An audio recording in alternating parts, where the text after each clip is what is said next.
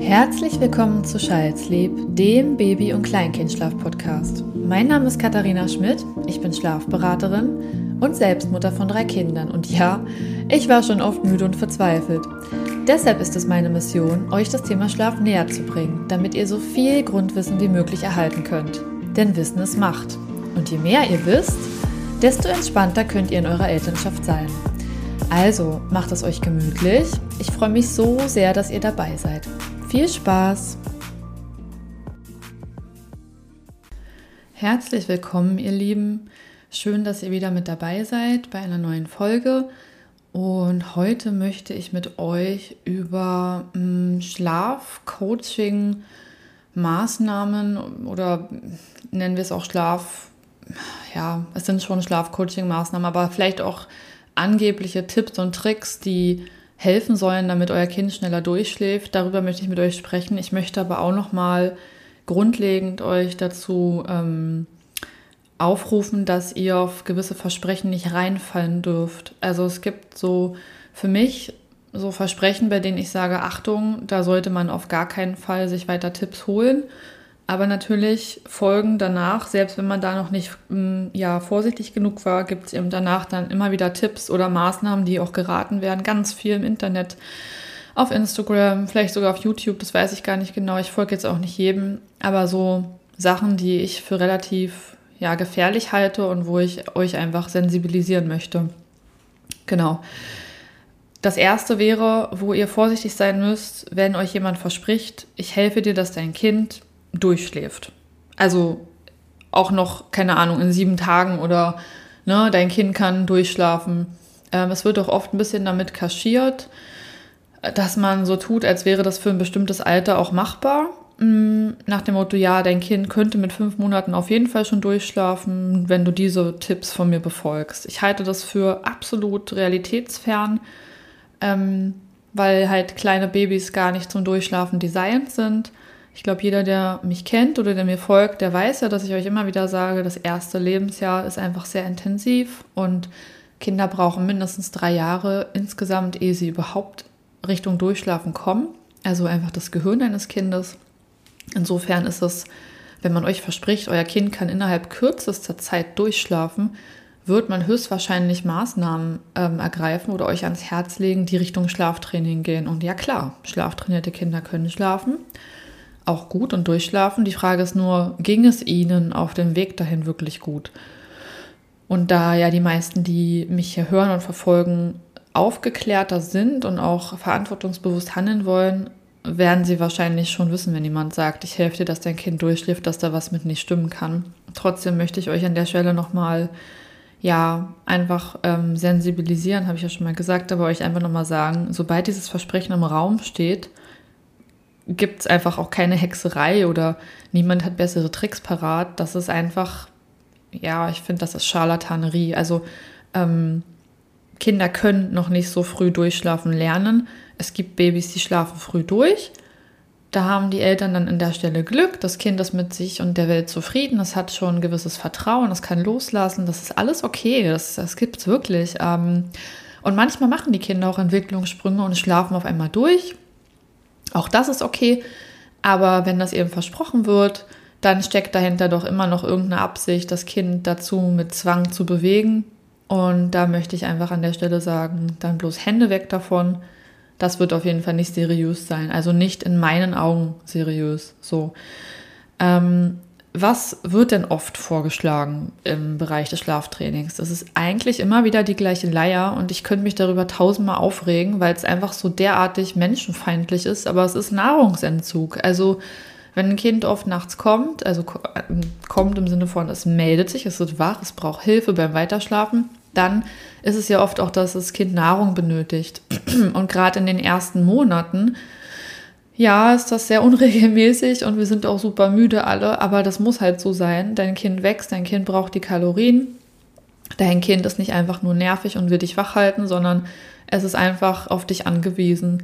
Ähm, in den ersten drei Monaten ist es ja sogar so, dass es noch super unreif auf die Welt kommt. Es könnte durchaus noch länger im Bauch der Mutter bleiben, aber wenn der Mensch irgendwann anfing, aufrecht zu gehen, hätte das irgendwann nicht mehr durch die Hüfte gepasst, das Baby. Deswegen kommt eben ein Baby nach rund 40 Wochen und die ersten drei Monate ist es noch super, super unhilflos äh, und angewiesen auf die Bezugsperson. Insofern kann man da überhaupt nicht davon sprechen, dass es schon irgendwas irgendwie können muss. Und da gibt es dann eben doch dieses Cluster-Feeding, also dass Kinder ganz oft dann Nahrung brauchen, weil sie einfach auch schon für den nächsten Tag ihre, jetzt gerade bei Stillkindern, die Milchmenge in der Form und Zusammensetzung quasi bestellen. Ähm, wenn sie dann oft in der Brust sind, dann brauchen sie einfach auch mehr, damit die Brust mehr produziert.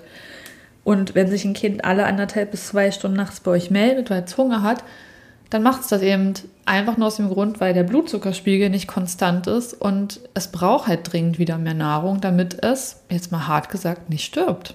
Ja, also das Gehirn braucht die Glucose, der Körper braucht die Energie, die wird dann eben leider abgezwackt bei den Eltern, aber es geht nicht anders. Und es kursiert so ein bisschen es ist kein Gerücht, dass ab dem sechsten Lebensmonat der Blutzuckerspiegel konstant ist, aber es ist eben auch ein Irrglaube, ähm, der lange verbreitet wurde, zu sagen, ja gut, wenn das Kind jetzt einen konstanten Blutzucker hat und wenn es überlebensfähig ist, dann braucht es die Nahrung jetzt nicht mehr. Dann können wir jetzt mit der Beikost anfangen, was jetzt nicht schlecht ist, aber dann können wir eben anfangen, die Nahrungsaufnahme komplett in den Tag zu verlagern, damit wir nachts nicht mehr füttern müssen. Und das mag auch praktikabel gewesen sein, und war ja auch gerade ähm, im Dritten Reich leider weit verbreitet und auch die Art und Weise, wie man Babys gefüttert hat mit bestimmten Abständen, war auch noch ähm, vor vielen Jahren ganz präsent. Aber da lag es einfach auch daran, dass zum Beispiel die Flaschenmilch eine ganz andere Zusammensetzung hatte. Die hat unter Umständen auch viel satter gemacht und war nicht so schnell verdaut. Aber Jetzt, wenn man sich heutzutage die, die Flaschenmilch anguckt, die kommt der Zusammensetzung der Muttermilch ja schon sehr nah und ist auch schneller verdaut. Genauso ist es eben auch mit der Brustnahrung, also mit der Milch. Die hält nicht lange vor. Der Magen von einem Baby ist noch klein. Das heißt, dein Baby braucht regelmäßig in kurzen Abständen Nahrung. Und selbst wenn es sechs Monate alt ist und theoretisch gesehen ja super klarkommen würde ohne Nahrung, müsstest du deinem Kind ja ab einem gewissen Punkt Nahrung entziehen. Da gibt es dann die harten Varianten, glaube ich, ähm, bei denen dann geraten wird, ja, gib ihm das, die Brust nicht, verweigere das, dein Kind muss da durch, lass es eben mal schreien.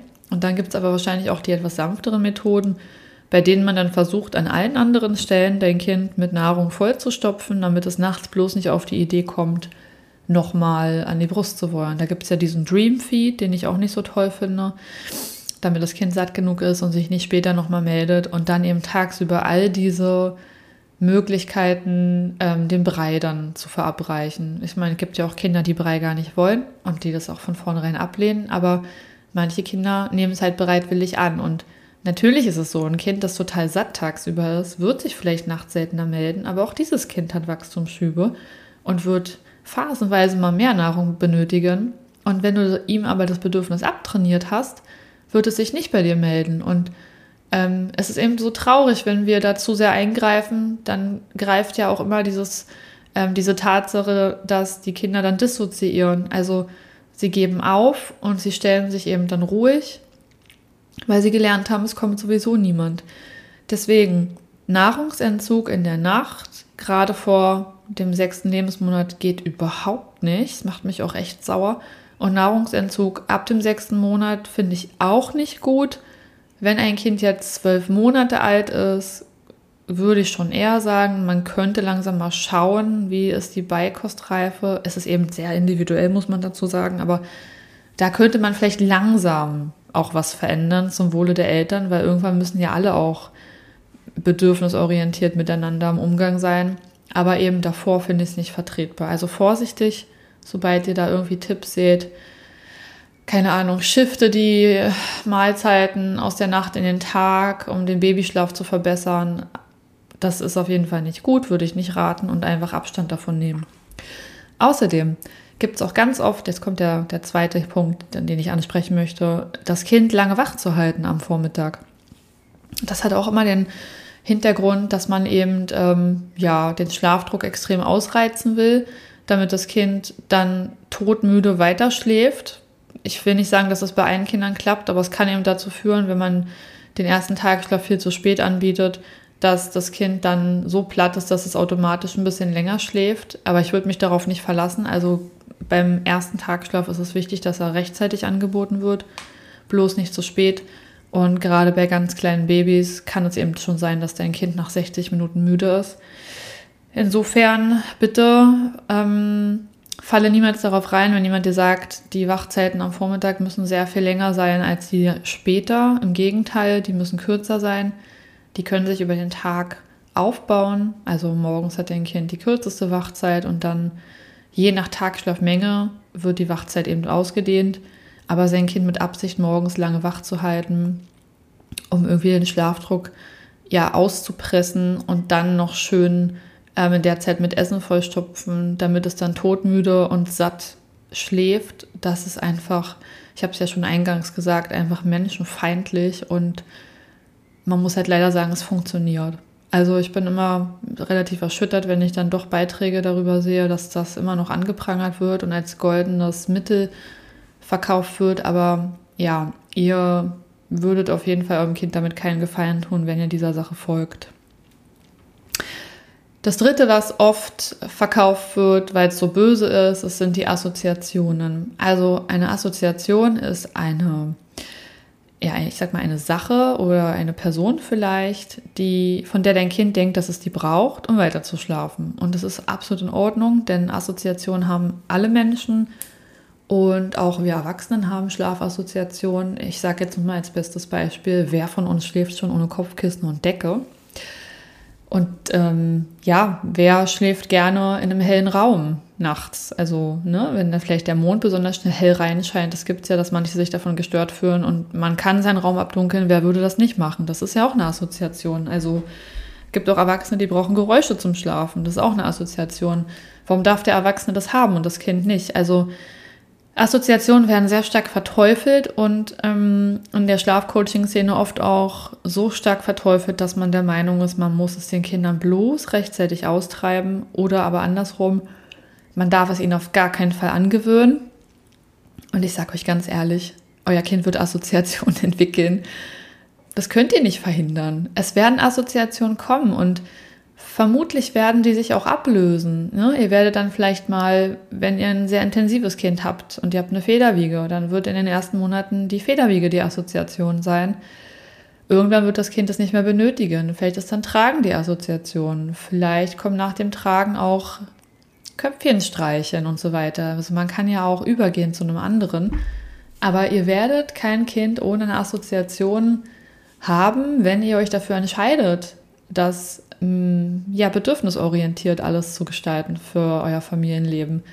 Und ich finde es immer traurig, wenn auch gerade das Einschlafstillen so ähm, verteufelt wird. Man darf sein Kind nicht an der Brust einschlafen lassen. Man muss es rechtzeitig irgendwie dazu bekommen, dass es in Anführungszeichen eigenständig einschläft, da sage ich ganz ehrlich, also dein Kind darf an der Brust einschlafen, dein Kind darf aber auch an der Flasche einschlafen, dein Kind darf so sein, wie es sein möchte und ähm, du darfst auch angstfrei in deine Elternzeit gehen, denn Assoziationen sind nicht schlimm oder gefährlich. Man kann auch Assoziationen verändern, man kann sie natürlich auch ausschleichen, aber doch immer zum richtigen Zeitpunkt und wenn jemand schreibt, Assoziationen dürfen nicht sein oder sind hinderlich zum Verbinden der Schlafzyklen, dann ist das eine glatte Lüge.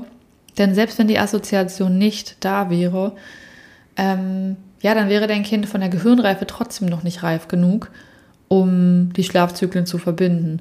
Das ist ja auch was, was in der Gehirnbiochemie passiert und nicht nur, weil ein einziger Auslöser von außen, nämlich die Brust oder das Tragen dein Kind dazu stimuliert, wieder aufzuwachen. Natürlich ist ein Kind, was weniger Assoziation hat, vielleicht eher dazu geneigt, weiter zu schlafen.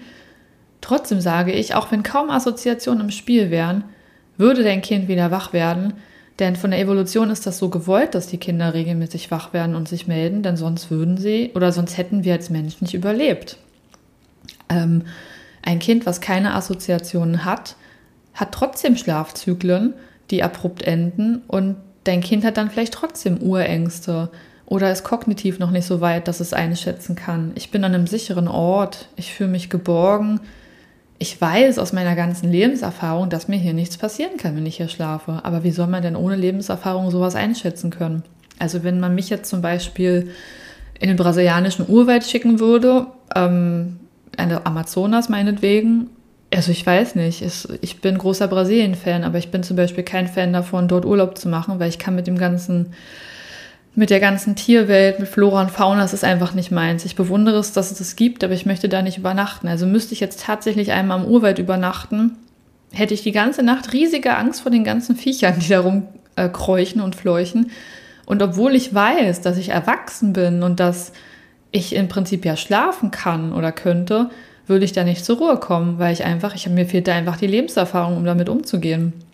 Und das würde ich auch, ja, da würde auch keine Assoziation der Welt was dran ändern. Das ist jetzt vielleicht äh, ein sehr weit hergeholtes Beispiel. Vielleicht fällt dir ja für dich selbst auch ein Beispiel ein, an dem du festmachen kannst, ja krass, ähm, ich könnte dieses oder jenes auch nicht auf Anhieb ohne Vorübung schaffen. Und so ist es eben auch. Also mit deinem Kind, selbst wenn es keine Assoziation hätte, würde es einfach aufgrund der fehlenden Lebenserfahrung und Gehirnreife wach werden müssen, weil es, es möchte dir nah sein, es möchte sich binden, dein Kind möchte bei dir sein und es wird im Idealfall, wenn du es lässt, alles dafür tun, um diesen Zustand herzustellen.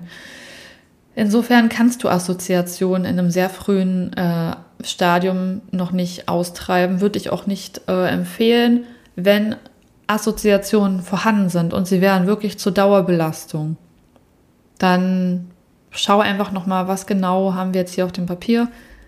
Wie oft ist mein Kind wach? Kann ich wirklich davon ausgehen, dass es eine Assoziation ist? Und dann, wie alt ist mein Kind? Ist es vertretbar, ist etwas zu verändern? Es kommt auch wirklich aufs Alter an. Ich berate bewusst am liebsten ab dem neunten Monat, noch lieber ab dem zwölften, weil das für mich eben so ein Alter ist, in dem ich sage, jetzt können wir das allen zumuten, etwas zu verändern. Aber davor muss man vielleicht auch ja, die Sache eine Weile auf sich nehmen und ich weiß, es ist viel verlangt, aber einfach durchhalten und vielleicht fehlt da auch ein bisschen die Aufklärung in der Gesellschaft, dass man weiß, hey, wenn ich ein Kind kriege, dann kann es die ersten zwölf Monate richtig, richtig hart werden. Und da muss ich die Zähne zusammenbeißen. Ich rede jetzt hier übrigens nicht von High-Need-Kindern oder von Schreikindern, das ist nochmal eine andere Nummer, aber jetzt so das durchschnittliche Kind mit dem typischen Aufwachverhalten und so weiter, da würde ich jetzt einfach mal hoffen, dass die meisten Eltern das irgendwie durchstehen und vielleicht auch durch ihr Dorf, was sie drumherum haben, ähm, auch mal Pausen finden und Entlastung finden. Aber ich schweife ab, es ging um Assoziationen. Assoziationen dürfen sein und wenn jemand schreibt, dass es nicht normal ist, dass diese existieren, dann sage ich ganz klar, das ist gelogen und da will jemand nur Panik machen und dadurch dann was verkaufen. So, Jetzt noch mein letzter Punkt, dieses selbstständige Einschlafen. Das wird auch, auch oft als Grund herangeführt, dass dein Kind das können muss, damit es eben durchschläft. Mm, das knüpft auch so ein bisschen an meinen Punkt davor an, nämlich mit der Gehirnreife. Äh, ein Kind müsste ja quasi sozusagen frei von jeglicher Hilfe einschlafen können. Das wäre dann nämlich selbstständig. Also das Kind liegt dann allein in einem Raum ohne Begleitperson. Es hat keine Hand, die gehalten wird, kein Köpfchen wird gestreichelt. Es wird auch im Prinzip kein Geräusch laufen. Das nenne ich dann selbstständig. Also dein Kind würde dir signalisieren, geh raus. Ich brauche dich nicht. Ich schlafe jetzt, ich bin müde. Natürlich gibt es das. Also es gibt wirklich diese Babys, die legt man ab, die drehen sich um und die schlafen. Und ja, einfach Glück gehabt. Natürlich gibt es das, aber sind nicht die Regel, sind die Ausnahme, die Ausnahmekinder. Und ähm, selbstständig einschlafen kann man auch einem Kind nicht zwanghaft beibringen, außer man macht Schlaftraining, aber dann hat man es ja quasi nur dazu gezwungen, dass es alleine schläft. Und bis es dazu kommt, dass es das anwendet, diese, mh, diese, diese Fähigkeit, sage ich mal, musste das ja erstmal durch die Hölle gehen. Es musste weinen, es wurde allein gelassen, es hatte Angst im Raum, ähm, es hat ganz lange gerufen, es ist keiner gekommen, es hat dann verinnerlicht, ich werde nicht mehr hier abgeholt, es wird keiner da sein. Ich muss mich totstellen, ich muss die Augen schließen und vergessen, dass ich da bin. So, wenn du das als Fähigkeit bezeichnest zum selbstständig Schlafen, ja, weiß ich nicht, ob das nicht eine tolle Fähigkeit ist oder ob es nicht eher traurig ist, dass man sich so eine Überlebensstrategie aneignet, Genau, es ist dann keine Fähigkeit, es ist einfach nur eine Überlebensstrategie. Aber dein Kind wird irgendwann selbstständig einschlafen. Nur es braucht eben viel mehr Zeit als einfach nur zwei, drei Monate auf der Erde. Es braucht mindestens, also ich will dir keine Angst machen, aber stell dich schon mal auf die ersten drei Lebensjahre ein, bis du an dem Punkt bist, dass dein Kind dir auch signalisiert, ich bin fein damit. dass du vielleicht früher rausgehst, bevor ich einschlafe. Oder ich brauche dich noch kurz zur Einschlafbegleitung und schlafe dann die Nacht aber durch, weil ich weiß, dass ich hier sicher bin und dass mir nichts passiert. Ähm, ja, und selbstständig schlafen wird oft auch gerne mit eigenständig schlafen mh, mm, ersetzt. Also für mich sind die Begriffe beide nahezu ja dasselbe.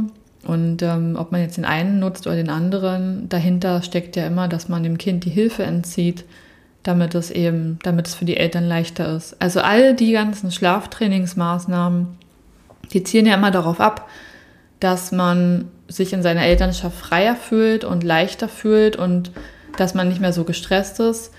Natürlich kann es auch sein, also wenn jetzt Eltern vom Charakter so gepolt sind, dass sie mit Belastungen nicht klarkommen, ich sage jetzt mal so hart, manchmal kann es sogar besser sein, dass ein Kind dann ja traurigerweise vielleicht schlaftrainiert wurde und den Eltern keine Mühe macht, als dass es dann vielleicht irgendwie noch Ablehnung oder Gewalt erfährt. Aber das ist jetzt eine wirkliche, also ist jetzt ein sehr außergewöhnlicher Fall. Trotzdem ist es einfach so, dass Eltern sich darauf einstellen müssen, dass selbstständig und eigenständig Schlafen nicht funktionieren kann von Natur her. Es sei denn, man hat sie eben forciert. Und wenn ihr das, wie gesagt, lest, dann seid euch einfach darüber im Klaren, dass es einfach nur am Ende darauf abzielt, dass die Eltern es leichter haben. Und das habe ich auch schon mal geschrieben. Ihr habt es dann einfacher, weil ihr habt dann das perfekt schlafende Baby, aber euer Geldbeutel ist vielleicht auch um einiges leichter. Und eigentlich gleichzeitig ist auch euer Herz nicht weiter und größer und euer Wissen ist nicht gereifter, weil ihr habt eigentlich trotzdem nicht verstanden, wie Babyschlaf funktioniert. Und die meisten von euch zum Glück, die würden das ja auch nie machen. Und ähm, ich glaube, selbst wenn man es mal ausprobieren würde, sein Kind weinen oder schreien zu lassen und dieses Färbern macht, selbst da würde man, glaube ich, bei den meisten zieht sich doch innerlich alles zusammen und sie würden sofort wieder zu ihrem Kind zurückgehen. Und das ist auch so letztlich, wo ich nochmal sagen kann, hört auf eure Intuition. Die sagt euch immer, ob es passt oder nicht. Das war bei mir auch immer so. Und wenn man einfach auf sein Bauchgefühl hört und dann den Verstand noch ein bisschen mit dazu schaltet, dann kann man so viel gar nicht falsch machen, finde ich.